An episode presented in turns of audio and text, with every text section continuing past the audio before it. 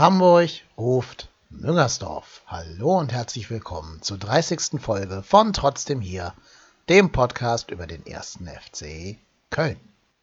Ich bin euer Podhost, ich bin Kai Lennep und bevor ich mit den ganzen Geschehnissen rund um das 2 zu 0 des ersten FC Köln gegen den VfL Bochum loslege, noch ganz kurz ein, zwei Worte so ein bisschen zur Hausmeisterei dieses Podcastes inzwischen hören, wenn man alle Plattformen zusammenrechnet, über 400 Leute diesen Podcast, was ich sensationell großartig finde und mich bei jedem einzelnen Hörer und jeder einzelnen Hörerin gerne herzlich bedanken möchte dafür, dass ihr jede Woche hier wieder einschaltet und euch mein relativ planloses Gelaber über den ersten FC Köln gebt. Das ist wirklich eine Zahl, mit der ich nie gerechnet hätte. Und natürlich spielt das nicht in Rasenfunkdimensionen, das ist mir auch vollkommen klar.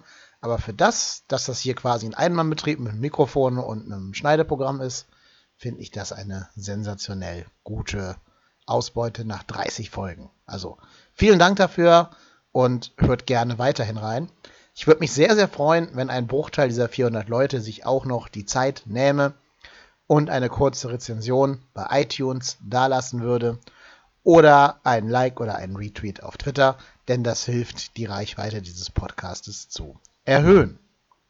Aber gut, das war jetzt genug der Werbung und des Battlens um Likes. Jetzt geht es ans Eingemachte.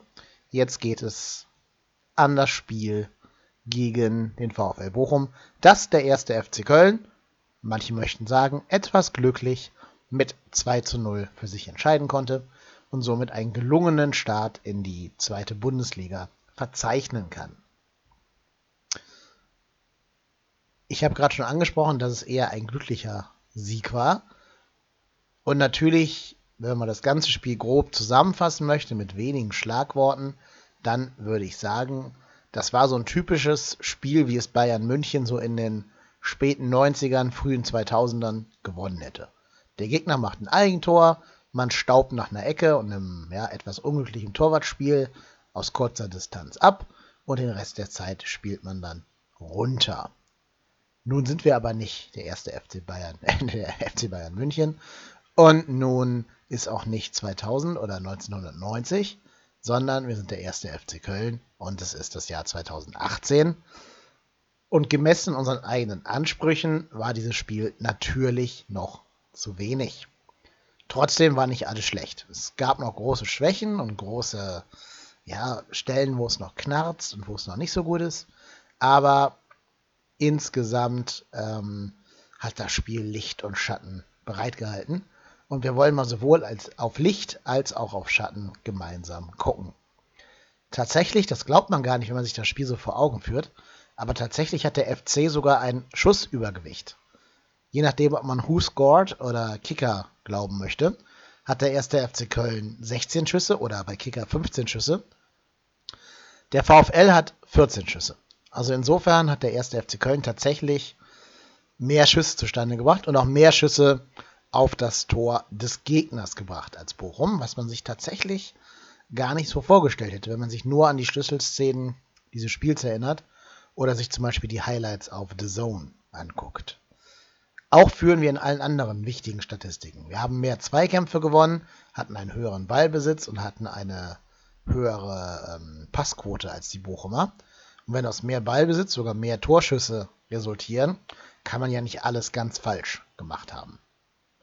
Trotzdem, das habe ich gerade schon angedeutet, gab es noch ein wenig Schatten. Und um diesen Schatten ein wenig herauszuarbeiten, müssen wir uns einmal angucken, wie genau das System von Anfang denn aufgebaut wurde. Viel von dem, was mir die Jungs vom 1912 FM Podcast in der Saisonvorschau erzählt haben, konnte man auch in der Tat auf dem Platz sehen. Die hatten ja schon gesagt, dass unsere Außenverteidiger eher einrückend spielen würden.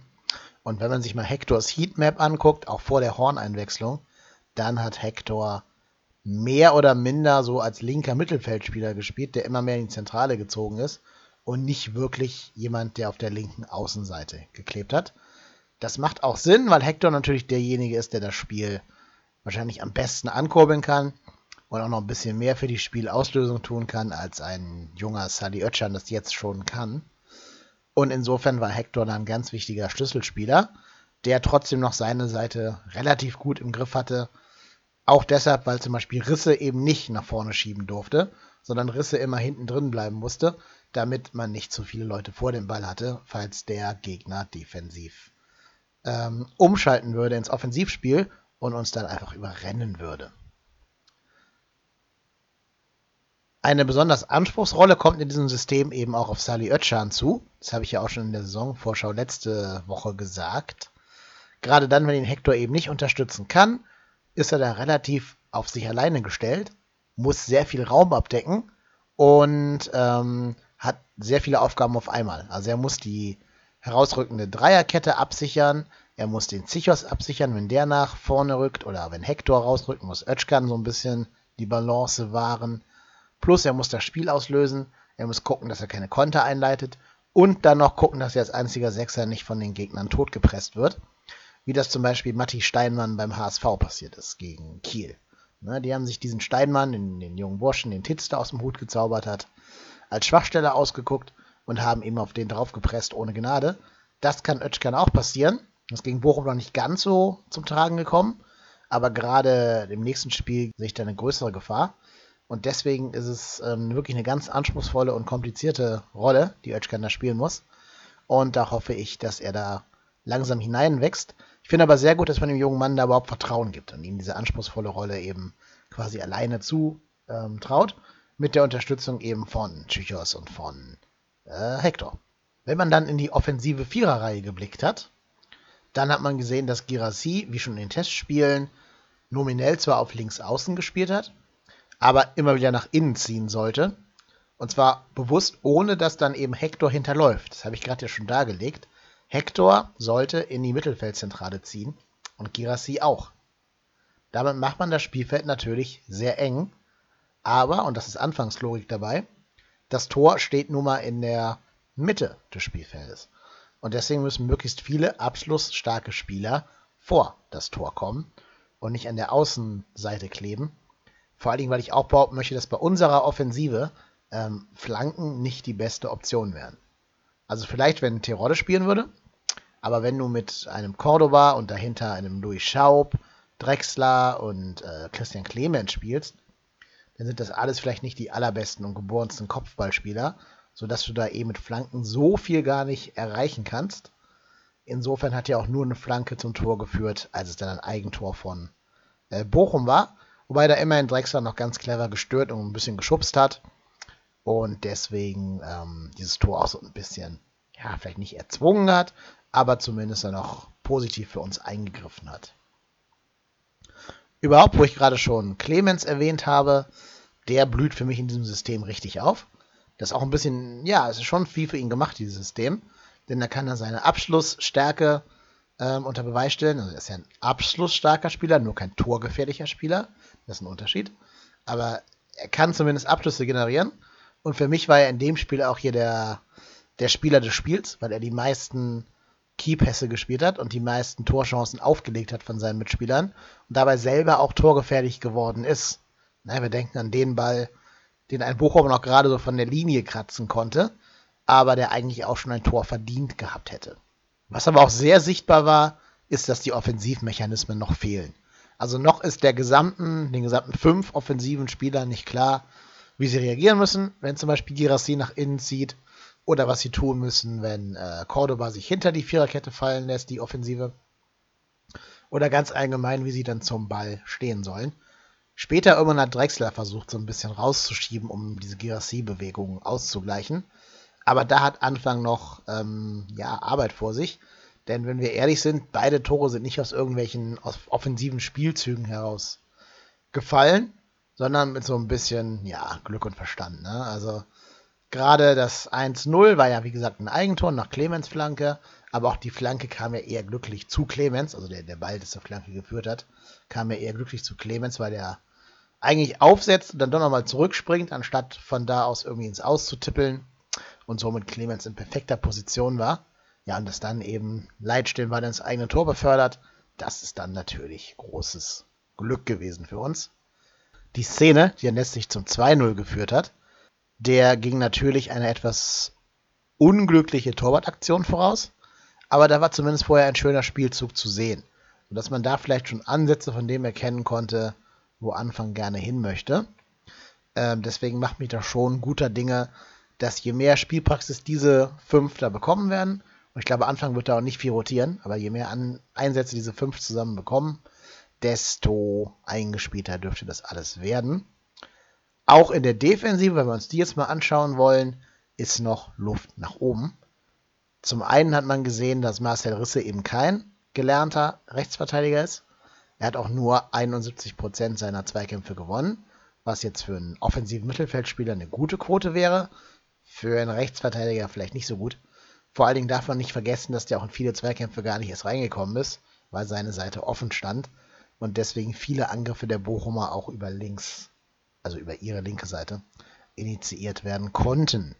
Deswegen kam die meiste Torgefahr auch über die Risse-Seite. Also da können wir nur hoffen, dass da einer der gelernten Rechtsverteidiger bald wieder fit wird oder Risse diese Rolle noch ein bisschen anders zu interpretieren lernt. Gut gefallen hat mir Chichos, da hinten drin, der sich wahrscheinlich demnächst zum Abwehrchef mausern wird.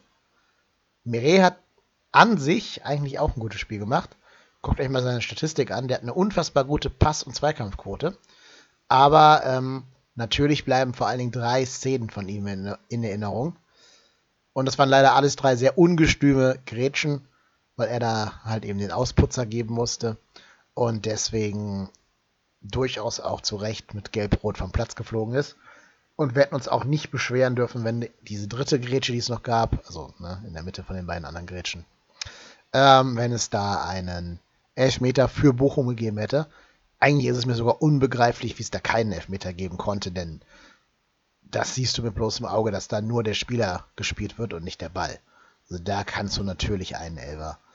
Ja, den musst du sogar geben als Schiedsrichter. Da hatten wir also eine ganze Menge Dusel. Wie ich überhaupt sagen möchte, dass Glück schon eine Rolle in dieser, äh, in diesem Spiel gespielt hat. Wir hatten Glück, dass wir eben relativ zeitig dann durch dieses Eigentor in Führung gegangen sind. Deswegen musste Bochum mehr machen. Wir konnten uns ein bisschen mehr zurückziehen, konnten uns darauf verlassen, dass A. Zychos äh, relativ viel rausköpft und B. Timo Horn auch einen Sahnetag hatte und ganz viel gehalten hat, anders als sein Bochumer Kollege. Und darauf konnten wir uns halt so ein bisschen ausruhen. Und wir hatten natürlich auch Glück, dass die Temperatur zu unseren Gunsten gespielt hat. Das waren ja wohl auf dem Rasen über 30 Grad. Und da hilft ja auch diese eine Trinkpause pro Halbzeit nichts. Ähm, das ist immer der Vorteil für die Mannschaft, die gerade führt. Denn die anderen müssen natürlich mehr machen. Da hat man aber auch gesehen, dass unsere Spieler unter den Temperaturen auch gelitten haben. Also gerade Risse und Cordoba waren am Ende einfach platt. Man hat ja auch gesehen oder gelesen vielmehr im Kicker damals, ich glaube letzte Woche Donnerstag, dass Anfang nicht so richtig Kondition bolzen lässt sondern eher ähm, so fußballtaktische Dinge mit dem FC Köln erarbeitet hat und nicht so dieses klassische Felix Magath Schleifprogramm. Deswegen müssen wir gucken, ob die Mannschaft wirklich nach hinten raus komplett fit ist.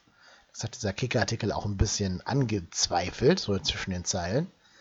Aber jetzt in dem Spiel konnte man das für die ganze Mannschaft nicht bescheinigen. Also wir sind kaum weniger Kilometer gelaufen als Bochum. Unser laufstärkster Spieler, das war Dominik Drexler, und auf Platz 2 schon äh, Jonas Hector, der noch eine WM gespielt hat und zumindest zwei Spiele im Sommer. Also die Werte sind vollkommen okay. Insofern machen wir da mal keinen größeren Hehl draus. Es war halt nur doof, dass dadurch, dass Meret nicht vorzeitig ausgewechselt wurde, und es war schon absehbar, dass der gelb-rot gefährdet war, also man hätte ihn auswechseln müssen. Dadurch, dass er eben nicht ausgewechselt wurde, hat man sich de facto eines Wechsels beraubt, denn dadurch musste man durch seine gelb-rote Karte dann irgendwie reagieren und damit auch Offensive wegnehmen. Und was ich denke, was auch ein Faktor für den Sieg gespielt hat, ist die Tatsache, dass es keinen Videoreferee in der zweiten Liga gibt. Das war bei uns in der Otze, in der Kneipe, in der ich geschaut habe, ein ganz komisches Gefühl. Alle haben gerade nach dem, äh, nach dem Drechsler-Einsatz beim Eigentor gejubelt. Aber es ist immer so dieses, na, zählt das oder zählt das nicht? Und dann ist uns aufgefallen, okay, es gibt ja keinen Videoschiedsrichter, das muss zählen. Das Tor zählt und keiner kann uns dieses Tor mehr wegnehmen. Das war schon dann ein geiles Gefühl. Aber ich glaube, mit Videoreferee hätten wir sowohl das Eigentor nicht gezählt bekommen, als auch einen Elfmeter gegen uns verhängt bekommen. Insofern glaube ich, dass das Ding mit Videoreferee tatsächlich 1-1 ausgegangen wäre. Das wäre vielleicht, wenn wir ehrlich sind, auch die fairere, das fairere Endergebnis gewesen.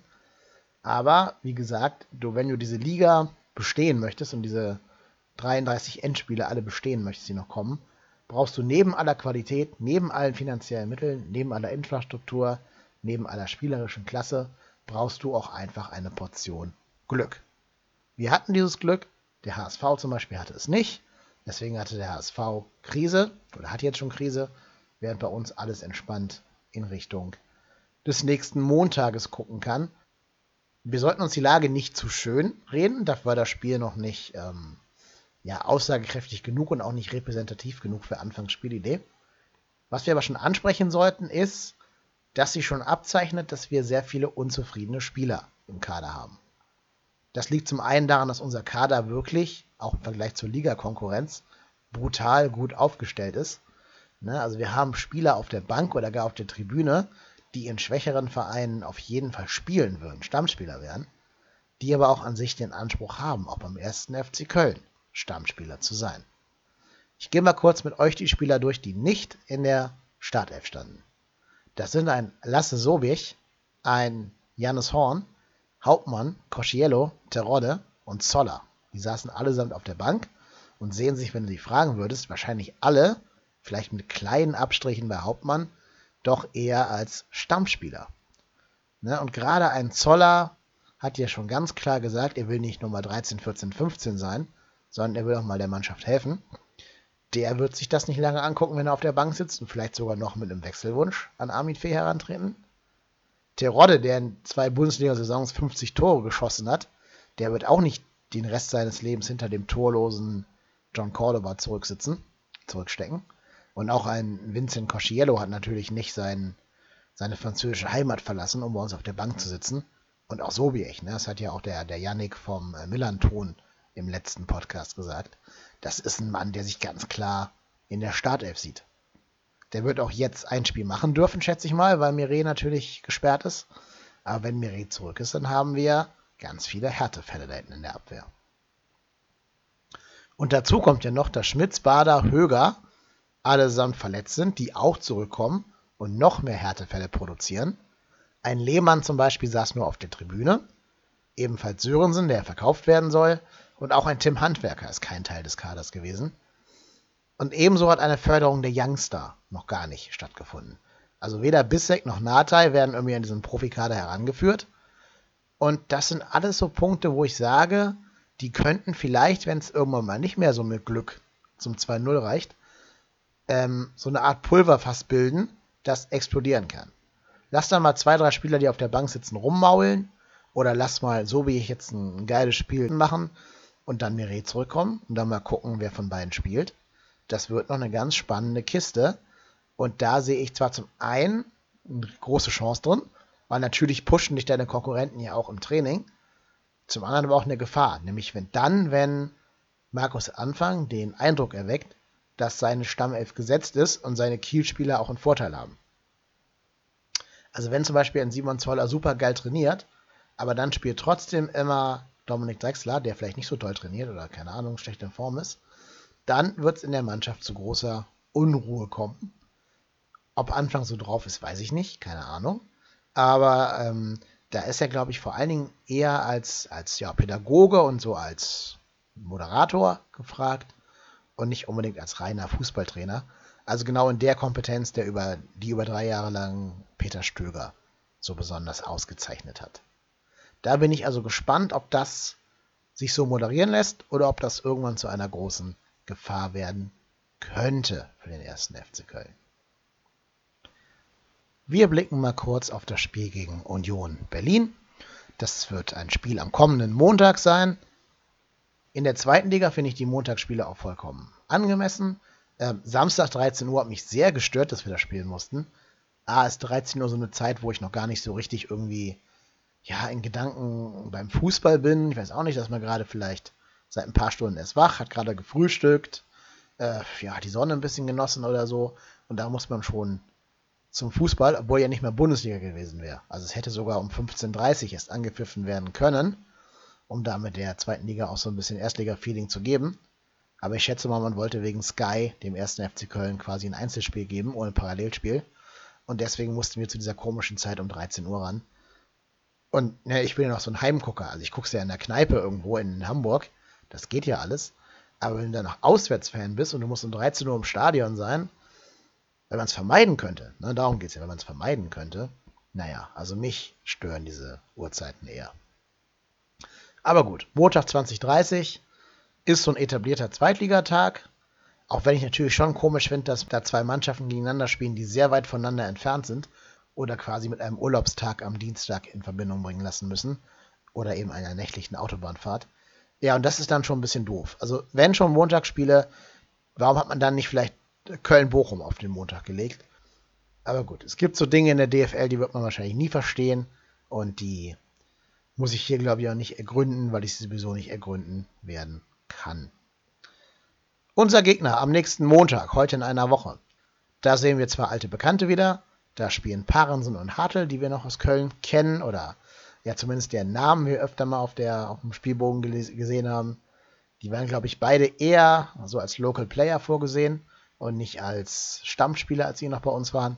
Deswegen hat zum Beispiel ein Parensen, soweit ich weiß, gar kein Ligaspiel gemacht und Hartl hatte nur ein paar, nämlich acht Einsätze. Und gerade Parensen scheint da auch eine sehr wichtige Rolle zu spielen, hat da schon eine dreistellige Zahl an Spielen gemacht und scheint da so ein bisschen der Leitwolf der Abwehr zu sein. Insofern ein Wiedersehen unter anderen Vorzeichen und ein Wechsel, der sich für ihn gelohnt hat. Ich glaube, dass Union Berlin in seinem bekannten 4-3-3 antreten wird und dass sie da ähm, durchaus in der Lage sind, einen Gegner in Schach zu halten. Das haben auch ihre Testspiele gezeigt. Die haben sich nie viele Gegentore einschenken lassen. Bis auf eine Ausnahme. Die haben einmal gegen ähm, Queens Park Rangers mit 3-0 verloren in der Vorbereitung. Aber gut, das war auch eine englische Mannschaft, die wahrscheinlich gerade im Kraft und Saft stand. Und davor haben die gegen Norwich City gewonnen und gegen Bordeaux immer einen Unentschieden rausgespielt in den Testspielen. Also die sind in gar keiner schlechten Form und haben ja auch gegen unseren übernächsten Gegner, also gegen Aue, mit 1-0 gewonnen. Das war jetzt nicht das allerattraktivste Spiel, das war jetzt eher so ein bisschen, ja, zähe Zweitligakost. Aber immerhin haben die gezeigt, dass sie, dass man ihnen keine Freistöße schenken darf. Denn sonst kommt Felix Groß und macht es, seinem Bruder in nix nach. Und da erwarte ich also, dass das eine schwere Aufgabe wird. Und da können wir uns auch nicht darauf verlassen, dass die Temperaturen zu unseren Gunsten spielen, wenn wir irgendwie 1-0 in Führung gehen sollten. Ähm, denn natürlich ist um 2030 die Situation so kühl, dass es da keine Vorteile mehr gibt. Ich erwarte eher, dass es ein bissiges und ein, ein umkämpftes Spiel wird. Wobei Union Berlin auch keine reine Kampfmannschaft ist, die nur über den Kampf und das Grätschen kommen würde, sondern die ähm, durchaus auch einen feinen Ball pflegen können, wenn sie das denn wollen. Und die auch durchaus ein paar Spieler in der Mannschaft haben, die eben durchaus Ballbesitz können in, ja, in gewissen Limits. Aber die waren ja auch letzte Saison in der Hinrunde noch ein Aufstiegskandidat. Die hatten ja ähm, bis zum Schluss noch Tuchfühlung, also zum Schluss der Hinrunde, noch Tuchfühlung äh, mit den Aufstiegsplätzen. Sie erst in der Rückrunde so ein bisschen eingeknickt. Am Ende hatten sie dann 47 Punkte, also einen Punkt weniger als Bochum. Das heißt, die werden wahrscheinlich ähnlich schwer zu bespielen werden, wie es ja auch Bochum war. Und wie ich schon sagte, wir werden uns da spielerisch steigern müssen, um wieder einen Dreier mitzunehmen.